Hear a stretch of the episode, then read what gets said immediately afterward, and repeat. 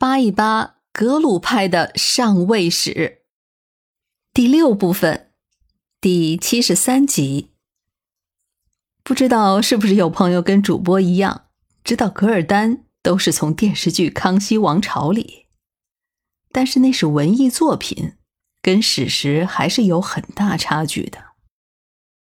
要是说起真实的准噶尔部和噶尔丹，这里面的故事就比较长了。那还得从固始汗时代讲起。咱们在前面稍微提过一句，从固始汗的爷爷那辈儿起，和硕特部一直就是卫拉特蒙古的盟主。不过，和硕特部和准噶尔部他们暗中争夺地盘的举动一直都有。还记得前面说过，战胜了却图汗之后，固始汗把大量的财物。赠送给了和他并肩作战的准格尔部的王子，还把自己的女儿也嫁给了他。这位王子就是后来的巴图尔浑台吉，他的本名叫做多和沁。巴图尔浑台吉是后来达赖喇嘛赠给他的称号，就是那个鄂尔德尼巴图尔浑台吉。怎么样？这跟前面讲的就串起来了吧？在这之后，他领兵返回新疆，从此准噶尔部和和硕特部基本上就算是相安无事了。这个巴图尔浑台吉回去之后不久，就做了准噶尔部的首领了。其实，准噶尔部和格鲁派也早就有了来往的。巴图尔浑台吉的第六个儿子就是噶尔丹。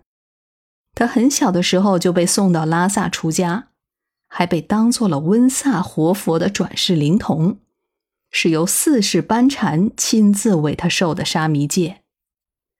由于他的特殊身份，格鲁派对他当然非常重视。后来五世达赖成了他的上师，还赠给了他呼图克图的称号。不过，根据记载说。这个噶尔丹从小就不太爱读经书，反而更喜欢舞枪弄棒的。一六五三年的时候，这也是五世达赖受清廷封赏的那个年份，巴图尔浑台吉过世，由他的儿子，也就是噶尔丹的一个哥哥，叫做僧格的，继承了首领之位。不过到了一六六零年，这个新任首领的两个异母兄弟。以遗产分配不公为借口闹僵起来，内部起了争斗。这个时候，还是五世达赖派出了热振寺的卸任堪布前去调解，最后还真有效，森格就放了关在牢里的那两个闹事儿的弟弟，也算是化干戈为玉帛了。而那位老堪布也就一直就留在了准噶尔部。不料十年之后，冲突再起。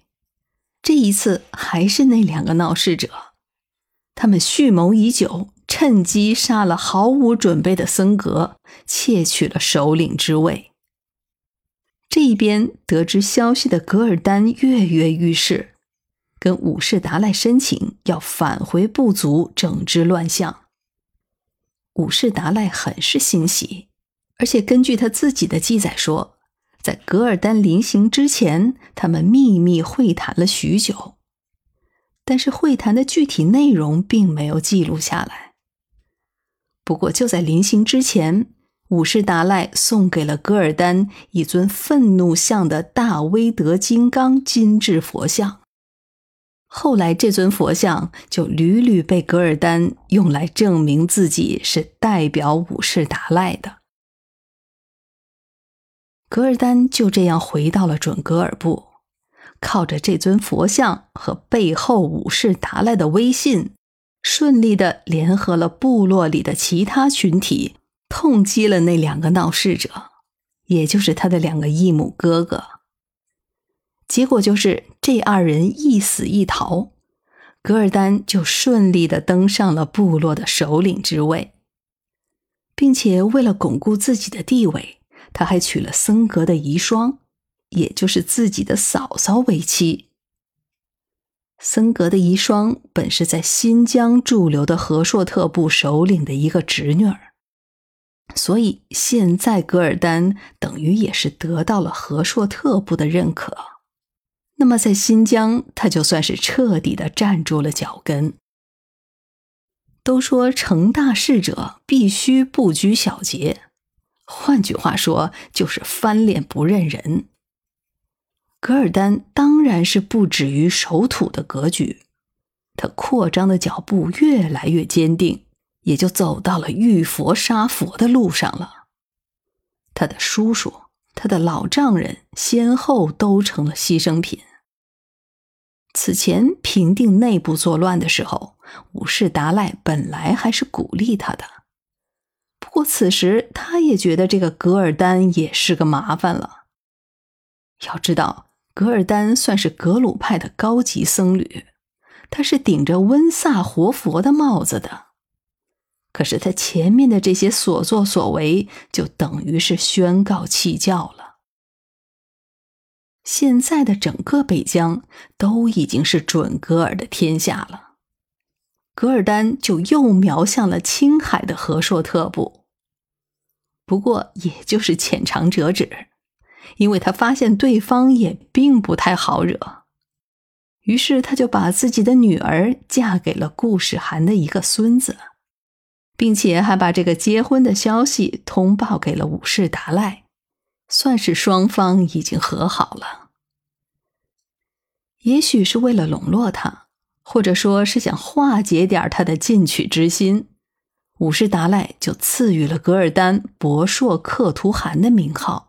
还颁发了印章，这一年是一六七八年。要说这个噶尔丹也真是个鬼才，他立即就以这个博硕克图汗的名义派人向清政府入贡，实际上这就是要让清廷承认这一称号。按当时的规矩，那可不是你想进贡就能进贡的。能有资格向朝廷进贡，就意味着你得有一定的封号了。所以康熙皇帝就拒绝了他的要求。不过，还是考虑到这一名号是武士达赖所赠的，清廷并没有斥责之语，甚至后来还收了他一次纳贡。这在某种意义上就是等于是默认了噶尔丹这一汗位了。这一下，噶尔丹就更加不可一世了。